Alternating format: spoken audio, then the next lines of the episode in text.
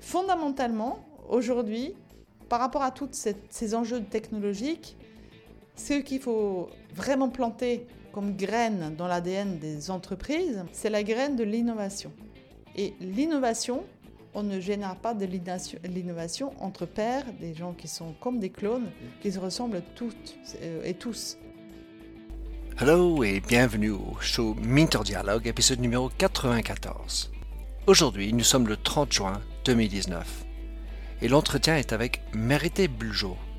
Mérité est chef du digital et de l'expérience client chez BPCE Eurotitre, ayant exercé la même fonction précédemment chez Natixis. Mérité, qui est polyglotte, biculturel et titulaire de deux diplômes dans l'histoire et l'informatique, est également présidente de Digital Ladies and Allies, caractérisée d'un do tank pour amener plus de diversité dans le digital. Mérité est fréquemment citée comme étant une des personnes les plus influentes dans le digital, dans la fintech, et tout récemment numéro un parmi les CDO en France selon Brandwatch. Dans cet entretien avec Mérité, nous discutons de comment amener la transformation digitale, quelles seraient les technologies d'avenir, le French Touch dans le digital et plus encore. Bonjour et bienvenue sur mon podcast Minter Dialogue en français, où on parle des marques, des nouvelles technologies et comment les entreprises doivent s'adapter à la transformation digitale. Je suis Minterdial, votre compère pour ce podcast. Vous pourrez trouver les show notes sur mon site minterdial.fr, où vous aurez tous les liens et références cités lors de cet entretien. Plongeons alors dans cette nouvelle émission. Mérité Bouljo, plaisir de t'avoir sur mon show. Je, on s'est rencontrés une fois, je t'ai suivi, je vois ce que tu fais. Tu es une femme influente en France. Je voudrais que tu nous présentes qui tu es. Oui, avec plaisir. Donc, euh, effectivement, Mérité, Mérette, on a le droit de prononcer mon prénom euh, presque comme on veut. En général, on réagit, on est un peu gêné, moi ça m'amuse quelque part, parce que moi j'ai aucun problème avec ça. J'ai plusieurs identités quelque part, j'ai plusieurs existences, c'est ça qui est intéressant, mmh. puisque je suis, je suis française et je suis norvégienne. En réalité, je n'ai pas la nationalité française, je suis une vraie norvégienne. Mais euh, même quand mes amis viennent euh, en Norvège pour la première fois avec moi, ils voient bien que j'ai je suis deux, je, suis deux personnes en fait. Je suis norvégienne et je suis aussi française. Euh, et donc, en France, ça fait presque bientôt 30 ans quand même que je, je vis dans ce beau pays. Donc, c'est aussi la preuve que j'aime ce pays. Euh, je, suis, je me suis mariée avec un Français, j'ai des enfants, des, des grands garçons maintenant, hein, qui adorent aussi les deux pays. Euh, et heureusement, parce que je pense que euh, ça leur permet aussi de retrouver ce qui est de mieux dans leurs deux cultures. Ben, pareil, moi aussi, je suis enfin, au moins biculturel et je trouve que c'est une richesse. Alors, nous sommes installés au, à l'est de Paris, dans le 13e arrondissement dans le WeWorks et je voudrais que tu nous dises ce que tu fais parce que là, tu as, plusieurs casquettes par ailleurs, plusieurs identités et plusieurs casquettes. Mais euh, explique-nous euh, ce que tu fais dans la journée. Oui, donc effectivement, après la personne ou les personnes, Mérette, Mérette, etc., je travaille aussi. Euh, et donc, je travaille au sein d'un grand groupe bancaire qui s'appelle BPCE, où je suis en charge dans, une des, dans un des métiers, dans une des filiales de la transformation client et de l'expérience, pardon, de la transformation digitale qui va peut-être passer aussi par la transformation des clients d'ailleurs, mmh. et de l'amélioration de l'expérience client. Et donc pour y arriver, nous travaillons sur plusieurs axes avec mes équipes, aussi bien sur la partie vraiment euh, expérience client au sens euh, très digital, mais pas que, euh, nous travaillons également sur tout toute notre organisation interne. Et enfin, et c'est presque le plus important, la transformation, notre transformation à tous. Euh, et donc notre culture qui est en train d'évoluer, nos pratiques de travail. C'est pour ça qu'en fait, en ce moment, il y a une équipe, euh, une de mes équipes qui est installée ici, chez WeWork, euh, c'était une opportunité qui nous a été euh, offerte de pouvoir euh, les installer ici, dans ce monde qui est même largement dominé par les présences de start-up, hein, de petites mhm. entreprises. Donc voilà, les, équipes sont là pour travailler en particulier sur l'amélioration de nos parcours clients. Le, cadre est, magnifique. Alors, je voudrais commencer par le digital, puisque maintenant, ça fait bien des années que le digital existe s'occuper de digital, comment est-ce que tu définis le digital pour ton métier? Parce que finalement, c'est vaste. Alors, je pense que tu as raison d'insister sur ce mot de digital. Hein, parce que de mon temps, façon de parler, quand je vais commencer dans l'industrie bancaire, moi j'ai commencé dans l'informatique. Ah oui. D'accord? L'informatique, euh, bah, c'est aussi du digital quelque part, hein, mais ce n'était pas un mot qu'on utilisait. Euh, je pense que, enfin, pour moi, et que ce soit dans l'industrie bancaire ou d'autres industries ou d'autres commerces à la rigueur, ou notre vie de tous les jours, le digital, la différence, c'est ce que nous avons vécu ces dernières années avec l'arrivée évidemment d'Internet, qui a permis de distribuer les pouvoirs entre les marques et les clients euh, qui aujourd'hui euh, a ses choix au bout de ses doigts. Le digital, au bout de ses doigts, il peut choisir très facilement. Aujourd'hui, on pourrait parler du swipe. Hein. on parlait des clics avant avec les souris, maintenant on n'utilise même plus la souris. Tout passe par le doigt. Mmh. Moi, j'aime bien en fait attacher ce digital par ce pouvoir hein, que nous avons au bout de nos doigts, tous, en mmh. tant que consommateurs. Hein, mmh. euh, et en tant que citoyens. et puis, au-delà de ça, ceci, ça, ça ça implique forcément des, évolutions de notre approche vis-à-vis du client, mais aussi dans notre approche vis-à-vis des collaborateurs, des salariés en fait. Alors quand tu es en train de travailler sur le digital, puisque tu es historienne aussi, tu aimes bien regarder en arrière, mais aujourd'hui, quand on travaille sur l'expérience client, il y a beaucoup de choix de digital, enfin d'outils, de, de systèmes et, l'étendue, en fait, est-ce qu'il y a une limite? Comment est-ce que tu limites? Comment est-ce que tu regardes les choix d'outils et de digital, on va dire, pour euh, améliorer l'expérience? En fait, la seule chose qui compte, c'est que le client vous aime. C'est la seule chose qui compte. Donc, il ne faut pas commencer par l'outil. Il faut déjà commencer par comprendre qui c'est cette personne, ces personnes. Il y a plein de gens, il y a plein de, plein de personnes. Mm. Les banques, enfin, depuis quelques années, ils avaient un peu oublié qu'ils avaient perdu le monopole du cœur du client. Et que le client, c'était une personne. C'est comme le bébé de Dolbo, hein. Mm. Dolto, pardon, c'était une personne. Donc il faut les rencontrer en chair à os. C'est ce que nous avons énormément développé euh, dans ma filiale, ce que j'ai proposé comme démarche, déjà pour comprendre réellement les motivations ce que nous, j'ai appelé vraiment les ateliers empathie pour réellement comprendre ses désirs et ses motivations profondes. Parce que la banque, finalement, elle intervient, soit elle doit être invisible dans le système de paiement, etc., soit elle doit être présente en coach bienveillant à des moments clés de la vie du client. C'est l'achat d'un grand appartement, c'est un investissement, c'est là qu'il doit être là. Et euh, je pense que le digital aujourd'hui, il doit euh, répondre euh, d'une part, enfin il y a un impératif, c'est surtout pas approcher vos projets de digitalisation par une, voulant mettre une couche de digital sur vos processus, vos services actuels.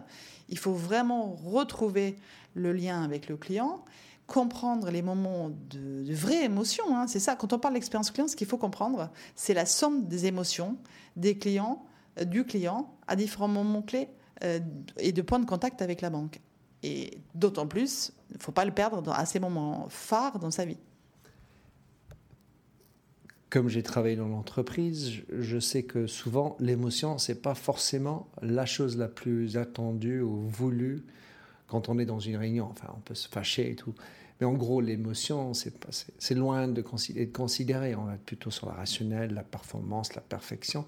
Et cette histoire, donc, émotion est difficile déjà en entreprise. Comment est-ce qu'on peut effacer, rendre ce filtre bien neutre afin de vraiment comprendre de manière nouvelle, parce qu'en fait, les outils ont changé les choses, on a oublié le client, quand on va aller, on peut amener aussi des filtres, des a priori, Et donc, tu es là, tu es en train d'essayer d'amener une vraie compréhension dans la peau du client. Comment est-ce qu'on dégage tous les a priori, les contraintes qu'on a, les arrière-pensées qui font que on, ben, on brouille les pistes. Mmh. Tu as, tu, as, vraiment raison d'insister là-dessus parce que euh, ça, ça va vous demander à développer des vraies nouvelles compétences aussi. Il y a peut-être des gens qui sont plus ou moins à l'aise avec la notion d'émotion, ça c'est vrai, et en particulier dans l'entreprise. Euh, c'est comme dans la vie, hein, aussi des gens qui sont plus ou moins à l'aise par rapport à, euh, à l'amour. Moi j'aime bien parler de l'amour avec le client en fait. C'est, ça peut être paradoxal, mais euh, en fait, ça l'est pas du tout, parce que le sujet est vraiment là aujourd'hui. Il y a trop de, il y a trop d'acteurs sur le marché. Mm. Euh, si on n'est pas attaché à obtenir euh, cette relation vraiment proche et très positive, fondée sur une forme d'amour de la part du client, parce que c'est là, sa fidélité va être là. Alors, quand, tu vas l'approcher au début, ah ben, en fait, il faut, il faut se transformer. Il faut commencer par soi-même. Il faut vraiment enlever toute cette couche euh, un peu qu'on peut porter en soi. Euh, façade. voilà. Tout ça, il faut, arriver à se l'enlever. Et donc, il faut forcément aussi passer par des, étapes de formation que j'ai suivies moi-même, que mes équipes ont suivi, enfin les, équipes qui étaient particulièrement euh, en relation avec ça. Il y a des gens qui se spécialisent. Et puis, euh, bah, après, moi, j'aime bien monter des équipes mixtes, en fait, où on intègre dans nos séances comme ça, que je vais appeler euh, des séances vraiment d'empathie. hein, bah, moi, je fais appel à des experts que je mêle avec mes propres salariés, celles qui sont euh, vraiment dédiées à cette écoute et co-création, empathie client, et parfois aussi d'autres. Un informaticien, par exemple, qui développe euh, vraiment ce qui finalement voit le client euh, quand il veut passer une transaction et qui parfois génère, bah, qui génère forcément de, de l'émotion. Euh, mais cet informaticien, il peut paraître enfin, très loin, parce qu'il n'est pas seulement qu'il ne peut pas, il est parce qu'il n'a jamais rencontré un vrai client. Il est resté derrière. voilà. Bah, en fait, moi, j'aime bien euh, faire ces, euh, organiser ces ateliers-là en, en, invitant pas mal de personnes à y participer. En tout cas, c'est sûr, c'est qu'une entreprise qui veut se lancer et qui est prête à se lancer dans ce type de démarche, il faut qu'elle se fasse aider. Parce que vous touchez aussi aux êtres de, vos salariés. Hmm.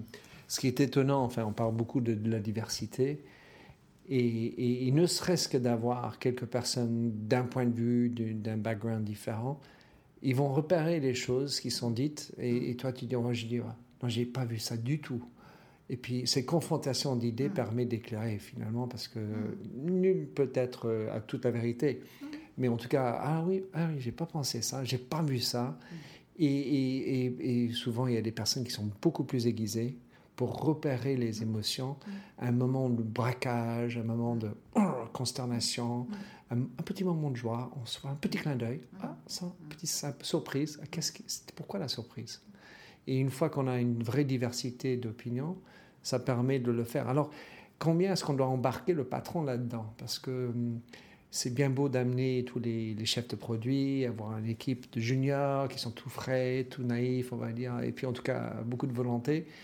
Euh, est-ce qu'il faut embarquer euh, jusqu'où jusqu'où faut-il embarquer? Ben, il faut embarquer au plus haut niveau. Et moi, j'ai cette chance d'avoir aussi euh, la confiance de mon patron dans mon métier, hein, qui, est en charge de la direction de ce métier-là. D'abord pour me faire confiance avec ce genre de notions hein, qui n'étaient pas monnaie courante. Maintenant, on en parle de, quand même de plus en plus. Moi, j'ai commencé à en parler en 2015. Donc euh, c'était à un moment donné, on n'en lisait pas grand-chose, euh, dans le, même dans la presse spécialisée, etc. On n'était pas encore là. Euh, donc en fait, c'est quelqu'un qui s'est prêté au jeu. Il est venu avec nous, il est très curieux.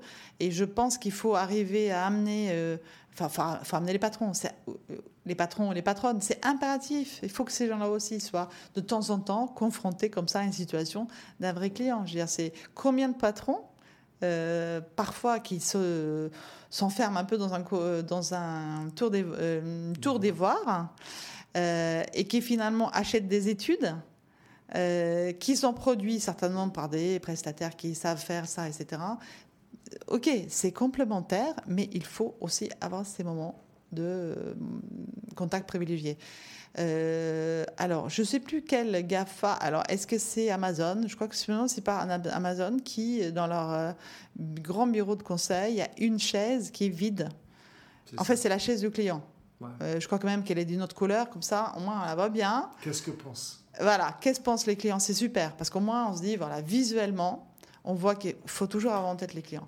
Je pense que si euh, ça a été un succès, c'est qu'à mon avis, ils dépassent la chaise vide. De temps en temps, à mon avis, ils sont vraiment en contact avec des vrais gens qui sont euh, aussi, qui sont utilisateurs de services. Je pense que c'est pas forcément le monnaie courant au niveau des, patrons d'entreprise, que ce soit dans la banque ou ailleurs, en ailleurs.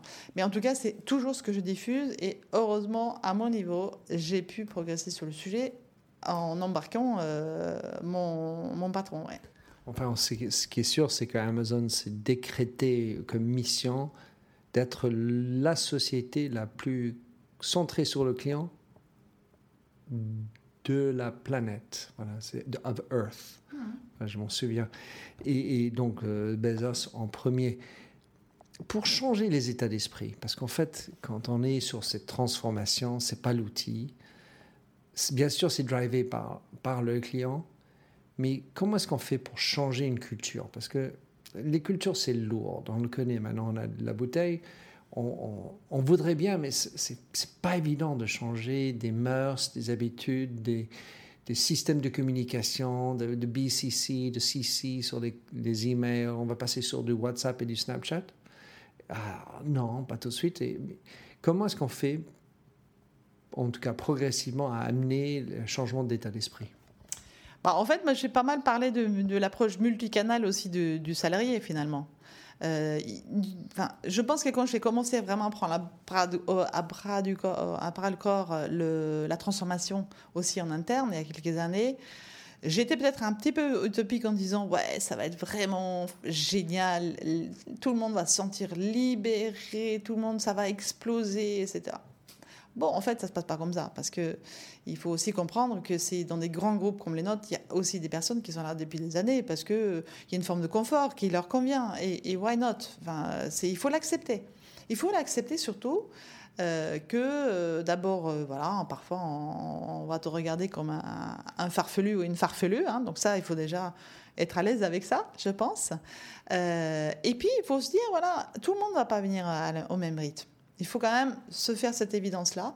Et euh, quand je dis multi, euh, multicanal, c'est-à-dire que voilà, euh, il y a le menu, il y a plein de choses dessus. Un peu comme les menus chinois, il y a plein de numéros, machin, etc. Il y a plein de choses.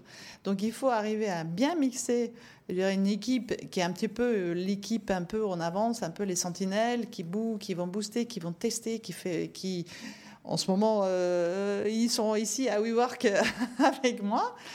Euh, le tout, c'est qu'il ne soit pas complètement coupé du reste du monde. Donc, il faut aussi organiser des moments où on invite un peu sous forme de journée porte ouverte ou voilà, des moments de contact où euh, les uns et les autres, euh, d'autres personnes de l'entreprise peuvent venir regarder, visualiser, etc. Ce que je peux faire, ce que je fais régulièrement, c'est par exemple, régulièrement, je fais aussi appel à l'intelligence collective au-delà de cette au-delà de cette équipe par des challenges d'idéation. Par exemple, de temps en temps, on dit voilà, là, on est en train de travailler euh, euh, sur tel sujet du parcours, etc. Et, vous, si vous deviez vous mettre à, la place du client voilà, à la fin de l'année de 2020, par exemple, sur tel type de, parcours, euh, comment tu vois, tu penses qu'il faudrait faire? Donc, on fait régulièrement des challenges comme ça. Là aussi, c'est pas tous les salariés de l'entreprise qui vont réagir on va se retrouver aussi un petit peu euh, avec les mêmes. Mais à un moment donné, il faut l'accepter. Parce que moi, je vois quand même, malgré tout, que ça avance et que ça amène une culture. Et je vois aussi à des personnes qui étaient peut-être plus hésitantes, que ce soit au niveau de la direction, au niveau de différentes lignes strates managériales ou que ce soit au niveau des, euh, des, personnes, des salariés.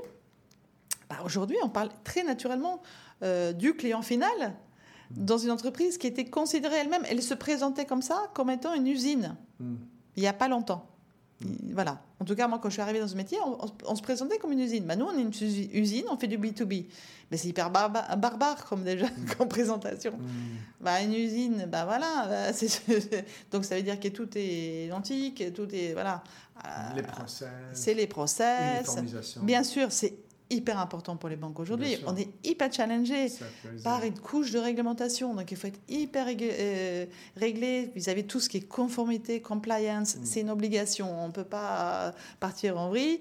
Euh, on le sait, on est passé par 2008, etc. Donc, il faut bien avoir cette couche-là, avoir des organisations, des, points de contrôle, des choses comme ça. Et tous les salariés doivent être hyper conscient de ça. Mais à côté de ça, il faut s'autoriser aussi une forme de liberté qu'on n'avait pas forcément, on n'avait pas forcément euh, l'habitude. Et c'est ça qui est intéressant quand de temps en temps euh, tu as l'occasion de faire appel à la foule. Mmh. Euh, bah voilà, c'est un super révélateur de talent. Même si ces gens-là, ils n'ont pas au quotidien, tous les jours, l'occasion de travailler étroitement dans tes équipes, bah, tu peux faire appel à, ces gens-là, tu les repères. Moi, j'ai mon petit vivier, je sais de temps en temps à qui on peut, qui on peut associer à un atelier, un workshop pour creuser certains points. Donc ça s'appelle le réseau, j'ai envie de dire. Exactement. Mais euh, tu as marqué sur ton, ton, profil LinkedIn, I like to be the change I want to be, I want to see. Mm. Euh, combien c'est important pour le ou la patronne aussi? Et là, ma question est aiguë, c'est tu es quelqu'un qui pratique, tu fais le, le digital, tu es, tu es animé, tu es présente en ligne partout. Est-ce que c'est important ou eh, quel, quel, est le rôle qu'un patron devrait jouer là-dessus? Est-ce qu'il doit aussi, ou elle, entreprendre et, être digital? Mais complètement. Moi, je pense qu'on ne peut pas aujourd'hui prétendre être euh, euh, Chief Digital Officer. Euh, on utilise cette terminologie aujourd'hui souvent, hein, CDO. On ne peut pas faire ça. on ne peut pas avoir cette légitimité si on n'est pas digital, si on ne vit pas digital, si on n'est pas ouvert à l'écosystème. Même au-delà de travailler quelque chose tout de suite euh, en partenariat euh, immédiat et direct avec, euh, avec votre entreprise, avec ton entreprise, mais c'est obligatoire. tout leader éclairé aujourd'hui, il doit avoir il doit, avoir à la fois cette ouverture d'esprit et cette ouverture à l'écosystème. D'autres acteurs, moi je suis l'intime conviction euh, que cette façon dont on avait de considérer euh, les autres euh, entreprises bancaires, là, parce que je parle de la banque, comme des concurrents. Je pense que c'est un peu terminé. Et je pense aussi que dans cet écosystème, bien sûr, on parle des startups, open innovation, etc., mais aussi il y a d'autres acteurs dont il faut intégrer. Et je pense que c'est ça la richesse. Et je pense que fondamentalement, les entreprises qui survivront demain, bah, c'est ces entreprises dont les dirigeants ont cette capacité d'ouverture et d'ouverture à l'écosystème. Alors justement, sur l'écosystème, quand je regarde des entreprises, banques ou pas, on veut être plus agile, on veut, on veut être transformé, on veut être centré sur le client. Et donc, il y a plusieurs moyens de, faire des expérimentations, par exemple, d'acheter un petit start-up ou d'intégrer un accélérateur, de, délocaliser l'innovation à l'extérieur, mais le problème, c'est de revenir. Euh, aujourd'hui, pour euh, BPCE en, particulier, mais comment est-ce que vous apprivoisez l'innovation, l'inspiration des startups et comment est-ce que vous essayez d'intégrer, travailler avec, pas que la compétition, mais maintenant plutôt les startups, fintech, etc. Alors, je pense qu'il y a plein de solutions et comme euh, BPCE, c'est un, groupe très, très grand et avec plein, plein d'entreprises, hein, euh, mmh. euh, il, y a, y, a, plein de solutions différentes en fait. Donc, moi, je vais parler que pour ma partie. Nous, on est plutôt en mode opportuniste, dans le sens où on n'a pas forcément une recherche active pour développer des choses, mais plutôt pour euh, imaginer euh, par, parfois des bouts de parcours ou des bouts de solutions de, de petites startups qui peuvent nous euh, proposer des, des, bouts de parcours client. voilà, là, je vais prendre un exemple pour le rendre un peu plus concret. En ce moment, nous avons plugué, excusez-moi, c'est une expression à la fois anglais, voilà. On a imbriqué une solution externe qui est portée par une startup pour développer l'interaction euh, dans une logique de réassurance du client final. Voilà, donc le client il est sur son parcours euh, digital, il fait des opérations. À un moment, il, veut de l'autonomie, parce que ça, à, travers nos, euh, nos écoutes clients, on a bien compris, il a besoin d'autonomie, mais comme je disais tout, à l'heure, de temps en temps, il y a des moments où c'est un peu compliqué. Donc là, récemment, c'est un exemple. Hein. Euh, on a plugué cette solution qui permet donc de, d'avoir de, la, générer de l'interaction. Pour l'instant, on fait ça sous mode chat. On a choisi le chat, qui est euh, enfin, au chatbot d'ailleurs. C'est-à-dire que derrière le son chat, c'est des agents. Donc ça, ça peut pas être banal. Pour nous, c'est, enfin, dans le genre, dans le genre, mais ça, ça existe depuis longtemps. Pour nous, c'est pas du tout banal parce qu'en fait, encore une fois, c'est quand même assez récemment qu'on a développé cette notion de B2C. On peut même appeler, moi j'aime bien appeler ça de human to human. Euh, parce que ce sont des humains hein, qui vont se parler à travers un outil. Donc ça, c'est un exemple, en fait, finalement, on est opportuniste, on a identifié euh, que cette solution-là, elle est pertinente. Alors pourquoi on a choisi celle-ci? C'est parce qu'elle était très facile à imbriquer dans notre système. Mmh. Euh, donc ça, c'est un exemple. Nous, on n'est pas, on n'est pas du tout dans la démarche de racheter une start-up pour de résoudre un de nos, un de nos problèmes. Euh, personnellement, je suis en contact avec pas mal pour m'inspirer de ce qu'ils proposent. Euh, et puis de temps en temps, on en, trouve une. Euh, on n'est pas forcément seul à la trouver. C'est parfois des, démarches groupes hein, qui, euh, qui nous permet aujourd'hui d'avoir un certain nombre de références. On se dit, bah voilà, on va tester celle-ci. elle va nous résoudre un problème de manière très simple et très rapide, plutôt que de développer enfin, un tour en interne. Quoi. Alors, Mérette, avec ton, ta, position et ta, ta multiculturalité, euh, comment est-ce que tu pourrais qualifier la transformation digitale en France différemment d'autres pays? Est-ce qu'il y a des choses qui, font que c'est différent en France, que ce soit par la loi, par la culture, par la langue ou, autre chose, qui fait que ben, il faut, faut trouver un moyen un peu différent, le French Touch? Oui, alors moi je vais surtout comparer avec mon pays d'origine. Hein. Euh, que je connais assez bien, je vais régulièrement. J'ai même eu le grand plaisir d'amener des entreprises en, voyage et un peu d'études pour euh, rencontrer, euh, rencontrer des entreprises de l'intérieur, y compris des, banques. Je pense que si je dois comparer donc les pays nordiques en général hein, et, la France, finalement, dans les pays nordiques, ce sont des pays qui sont basés sur la confiance. Euh, la France est peut-être aussi un petit peu au-delà de la France des pays euh, latines. malheureusement, c'est souvent basé sur la, méfiance. La méfiance envers euh, l'État, envers le système, les institutions, mais parfois aussi entre les, dans l'interpersonnel. Hmm. C'est que c'est très souvent, et dans le démarrage d'une relation, il y a une défiance. Peut-être pas méfiance, mais au moins défiance. Enfin, une petite. Voilà. On va pas tout de suite se dévoiler. Ça dépend d'où on vient en France aussi, hein, parce que là, je fais des généralités. Hein. Euh, alors, alors que les pays nordiques, eh ben, et en fait, ils ont un, telle confiance en, le système, en l'État, qu'ils n'ont aucun problème à partager leurs données. Ici, on mm. parle beaucoup, beaucoup de Big Brother, on va être surveillé, privacy, voilà. En fait, euh, dans mon pays, Norvège, ça, les personnes ne se posent pas du tout cette question. Mm tu peux, les données fiscales, par exemple, à titre individuel, sont du domaine public. Tu peux, alors avant, il suffisait de googler une personne, euh, même avant Google, euh, il suffisait de s'adresser, passer un coup de fil à, enfin, je ne sais plus quel service de l'État, bah, tu obtenais tout de suite combien gagnait ton voisin. En fait, tu, obtenais les résultats, sa déclaration, euh, voilà. Et ça posait de problème à personne. Euh, là, la seule différence qu'ils ont développée ces derniers temps, c'est qu'au moins, il faut dire que moi, j'ai demandé, je fais une demande, moi, voilà, Mérite Beljo, je veux savoir combien gagne euh,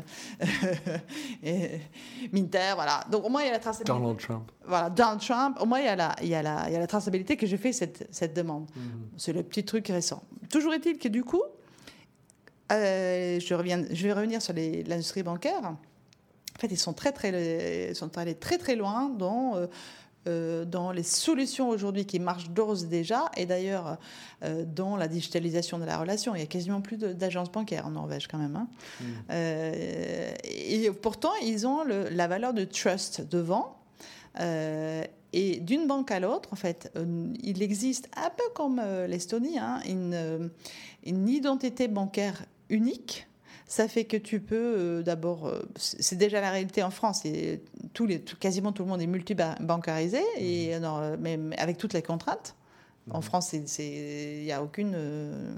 il y a eu qu'une transversalité. Hein. Il y a de, quelques petites start-up qui ont, qui ont été malins pour développer des solutions où tu peux avoir la vision agrégée de l'ensemble de tes, comptes bancaires. Mais mmh. en Norvège. Mais, mais pas pour les banques.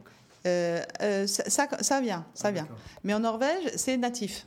C'est-à-dire que tu as commencé à, à ouvert un compte dans un banque, tu n'as plus besoin de faire tout le checking, check avec la deuxième banque, de toutes tes pièces justificatives, etc. Euh, ce qu'on appelle le Know Your Customer, le KYC, qui est un truc très très lourd en France. Bon bref. Et donc ça a permis, hum, bah, je, je t'ai dit tout à l'heure, ça fait presque 30 ans que je vis en France, mais, mais j'ai arrivé en France il y a on va dire, à plus de 25 ans, il y avait plus. Enfin, moi, j'étais étonnée de voir qu'il y avait des, chèques. Hmm. Mais ça faisait déjà. Ça faisait déjà des années que je voyais plus de chèques et de chéquiers en Norvège. Tout était déjà euh, euh, dématérialisé. C'était déjà les, les cartes bancaires. Et, et aujourd'hui, l'espèce disparaît. D'ailleurs, c'est même pas la peine de. Euh, bon, là-bas, c'est les couronnes norvégiennes, hein, parce qu'ils font pas partie de l'Union. Voilà, c'est pas de l'euro mais euh, c'est aucun, aucun intérêt d'amener des, des, couronnes ou voilà, là-bas. Donc c'est extrêmement fluide. C'est la grande différence, mais qui est vraiment basée, et je pense que c'est vraiment un frein. Je, je, comprends que c'est à la fois une sécurité qu'il nous faut en termes de protection de données, on le comprend bien. Mais en même temps, euh, on, enfin, on se prive aussi de euh, solutions qui facilitent la vie du, du consommateur, du mmh. client. Donc pour moi, c'est la, la, différence majeure. Donc c'est là-bas, les pays nordiques, ils ont toujours été des early adopters hmm, pour cette raison-là, parce que c'est très facile, et aussi parce que, bah, d'accord, euh, il y a un certain nombre de mois dans l'année où il fait nuit quasiment 24 euh, heures sur 24. Donc je pense que c'est aussi pour faciliter la vie que euh, ces solutions digitales ont été adoptées et développées très vite et avec une étendue d'accès, enfin, de Wi-Fi, enfin, réseau. Vous tu as du réseau partout depuis très longtemps. Et voilà, c'est vraiment, euh, c'est vraiment développé pour ça. Et ça a été complètement nécessaire. Comme Là, je reviens sur la Norvège. La Norvège, c'est 2500 km de long. Hein. Hmm. Donc, c'est très étendu pour 5 euh, millions d'habitants. Mais il y a du monde partout.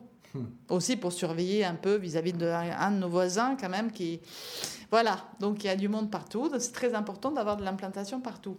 Bah, Qu'est-ce qu'on fait dans ce cas-là? Soit on, vit dans un petit village complètement isolé, qui était le, cas de mes ancêtres il y a fort longtemps. Euh, bah, Aujourd'hui, c'est terminé. En fait, on peut vivre dans des petits villages parce que l'État fait tout pour euh, qu'il y ait du monde partout, mais on est connecté au monde et on est un early adopter dans, euh, ce que tu vois avec euh, la, différence euh, entre la, Norvège et, la France par rapport à la transformation, ça, rend les choses difficiles parce qu'on n'a pas accès à, la donnée pour rendre la personnalisation et tout.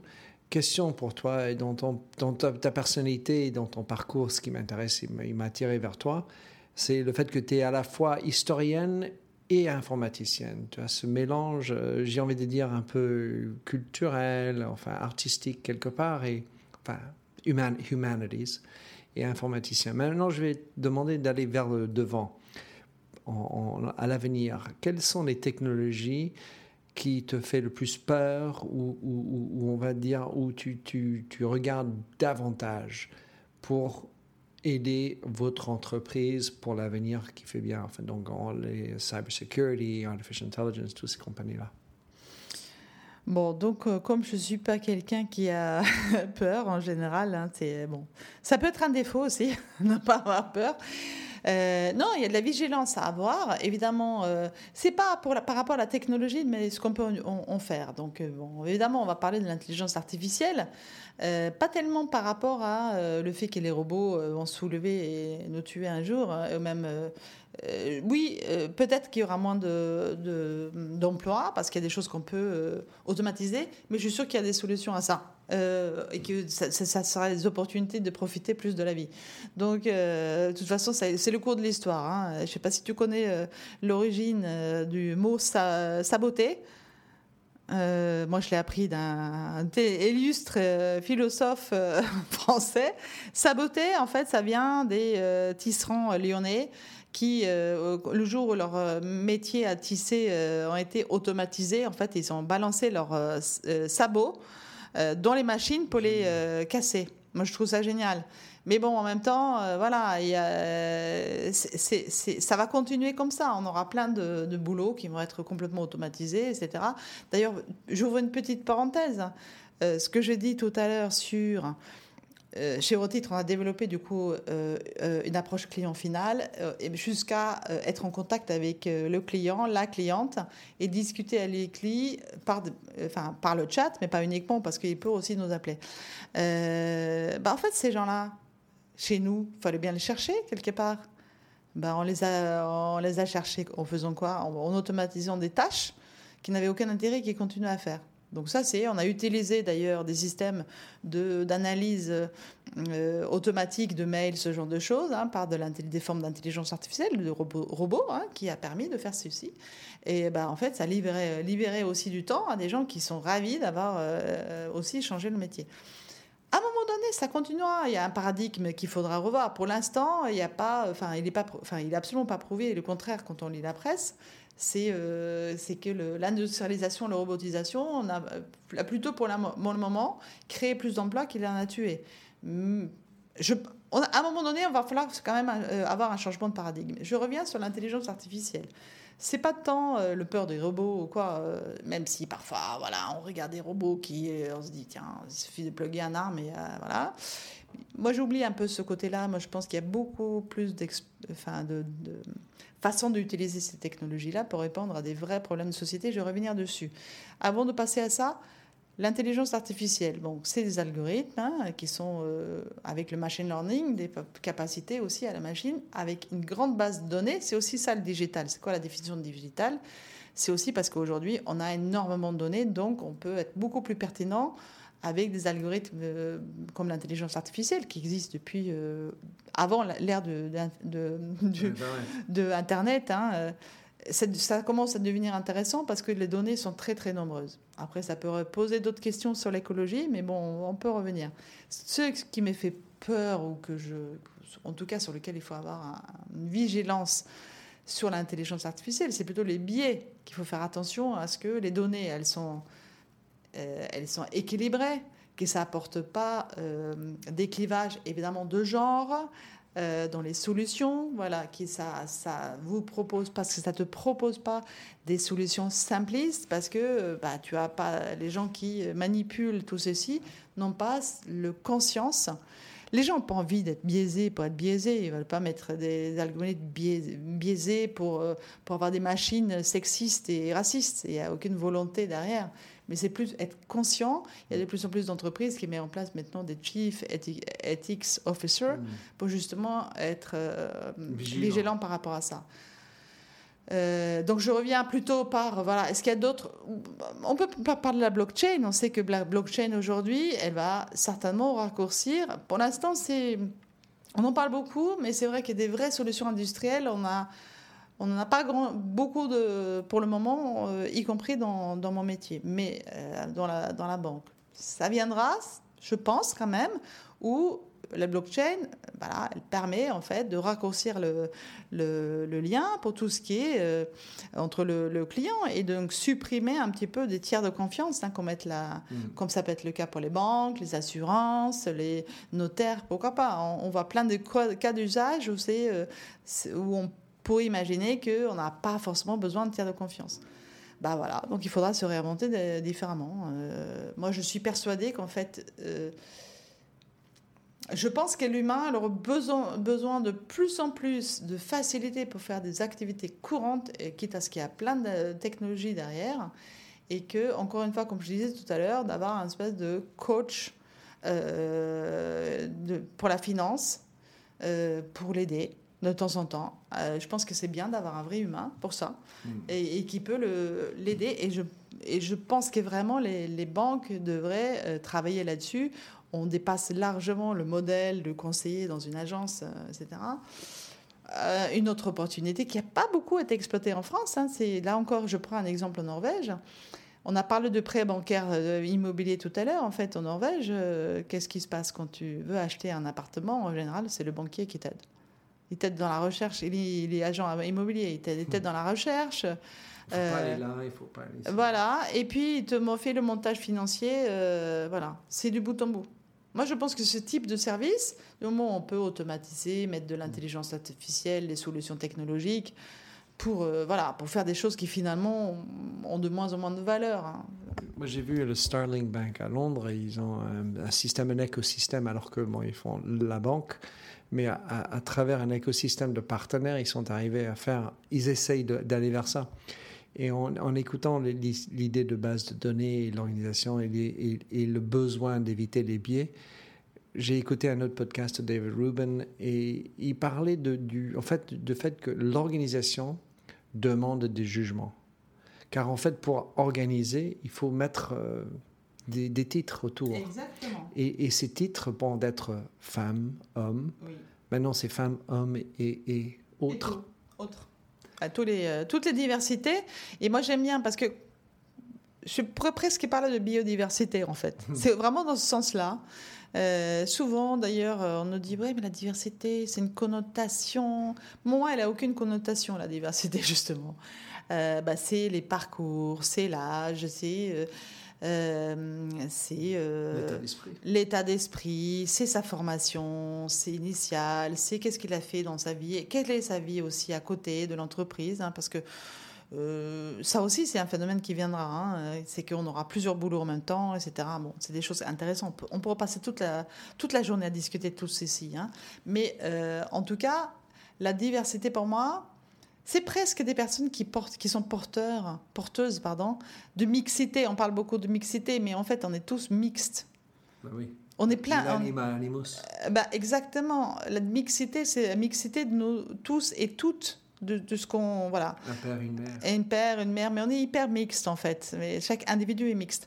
Donc, euh, ce qui est intéressant, je- surtout, c'est l'interdisciplinarité. Et c'est pour ça que moi, j'ai jamais fait le choix entre les sciences humaines et les sciences, euh, bah, euh, les sciences euh, exactes. Évidemment, j'apprécie. On va terminer sur un point, Mérette, parce que tu es aussi, tu as fait d'autres activités, multiples casquettes, multiples backgrounds, mais tu as aussi lancé un projet dont tu t'en charges qui est Ladies and Allies, Digital Ladies and Allies. Parle-nous de ce que tu fais et quelle est ta vision pour ça?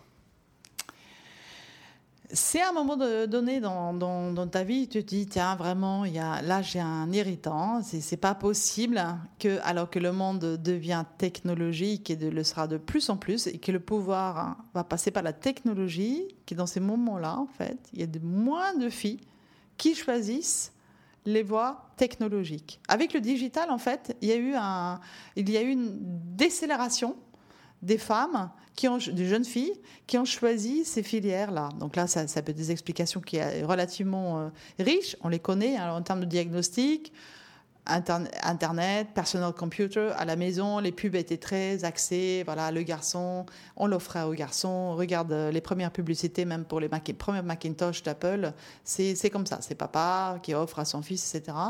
Avec tout l'imaginaire, avec le, le cinéma, qui ça, le, le, le stéréotype là encore du gar- garçon geek derrière son poste, le hacker, etc. Euh, le game, game, non, comment c'était, War Game. Moi aussi, j'ai- vu ces films-là, euh, voilà, à un moment donné. Euh, moi, je suis informaticienne de formation, donc, historienne aussi, mais je me suis jamais la question qu'est-ce qu'il faut choisir? Ben, Il faut les deux, ça a du sens. Euh, alors qu'en fait, aujourd'hui, euh, de plus en plus, je trouve que. euh, on, est rentré dans un système où c'est devenu très linéaire. C'est un peu comme quand la société euh, s'est un peu tendue en, plus, en matière de, chômage, etc. On s'est imaginé que là, il faut être super, super spécialisé, super fort et suivre une filière. voilà. Je pense que c'est tout le contraire. Parce que la, la richesse en nous et la richesse qu'on peut offrir à la société, c'est justement cette interdisciplinarité disciplinarité qu'il faut absolument cultiver. Et donc, ce coup d'énervement de voir que, alors qu'aujourd'hui, il faut quand même, à minima, avoir une dimension euh, dans son parcours professionnel, dans son parcours de formation, on, a, on est allé un petit peu au-delà du marketing digital, hein, quand même, comprendre, quand on parle d'intelligence artificielle, au moins avoir suivi un petit stage, euh, avoir un, peu un, petit peu les mains dans le cambouis, un minimum de constater que contrairement à ce que moi, quand j'étais en formation, euh, quand j'étais à l'université, il y avait plein de nanas, il y avait plein de filles. Moi, j'ai commencé dans l'informatique, dans la banque, dans les années 90, il y avait plein de femmes. Ces femmes-là, d'une part, elles, n'ont pas, euh, elles, ne sont pas montées dans les hiérarchies, pour euh, plein de raisons qu'on connaît aussi. et puis la nouvelle génération, elles n'ont pas choisi cette filière et donc aujourd'hui, il y a moins de femmes informaticiennes, moi je, utilisant les, vrais termes techniques derrière, c'est la vocation des Digital Ladies Analyze, qui aujourd'hui, au bout d'un an d'existence, réunit plus de 200 experts de digital.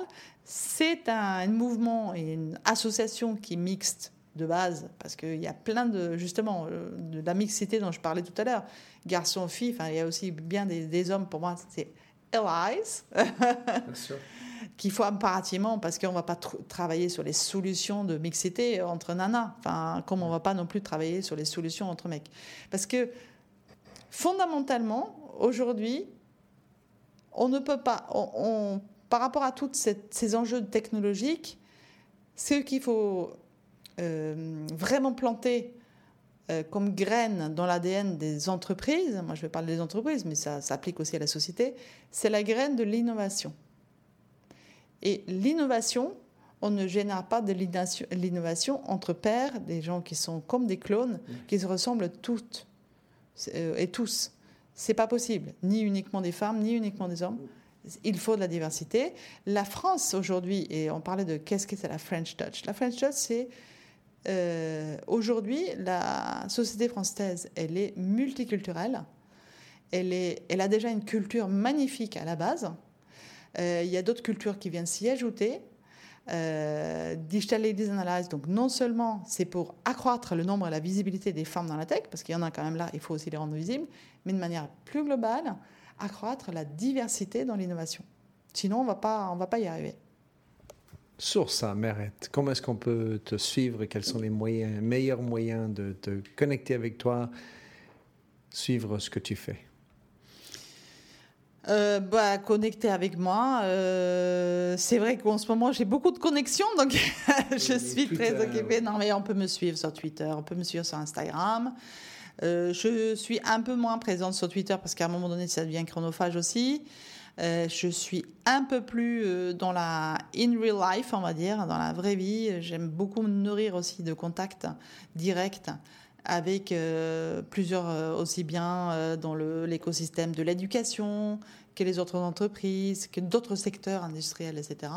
Mais en tout cas, un peu me suivre parce que je, ce que je trouve de formidable avec les réseaux sociaux, là aussi, je veux les prendre de manière positive, c'est le partage de la connaissance. Moi, je fais quelque chose qui est intéressant, la connaissance, elle se partage, hein, elle se divise pas, elle grandit. Hein. Plus tu partages ta connaissance, plus elle grandit en fait. C'est ça qui est extraordinaire et ça te revient aussi. Et donc, euh, l'intérêt euh, de me suivre, c'est que moi, je suis généreuse comme personne. Je pense que la générosité, c'est vraiment une valeur qu'il faut rétablir et valoriser. Euh, la générosité, ça consiste à dire, voilà, tu, tu une info qui te semble pertinente, bah, tu la partages. Voilà, donc moi je partage, je partage des, infos. Dès que je capte une personne qui mérite vraiment qu'on la met en avant, ça peut être un garçon comme une fille d'ailleurs, hein, parce qu'elle est porteur d'un message, ben voilà, je la mets en avant dès que j'ai l'occasion de le faire.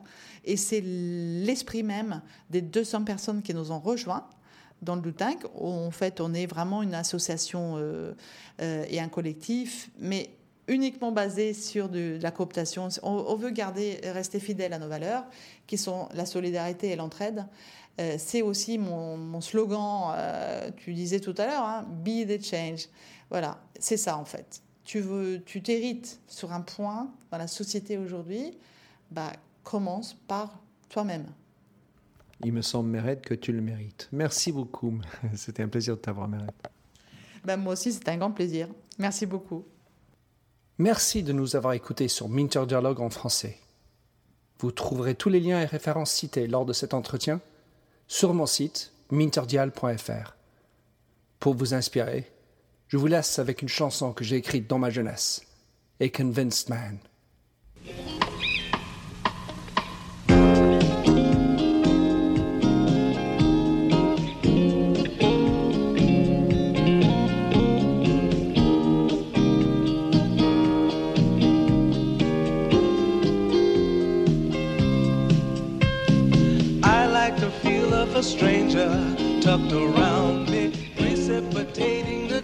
to feel free. Trust is the reason. Still, I won't tell the lie.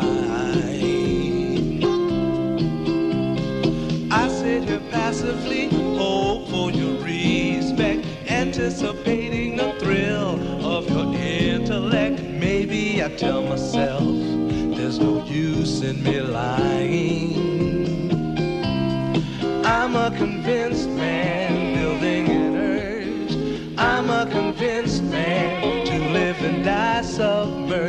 convinced man in the arms of a woman.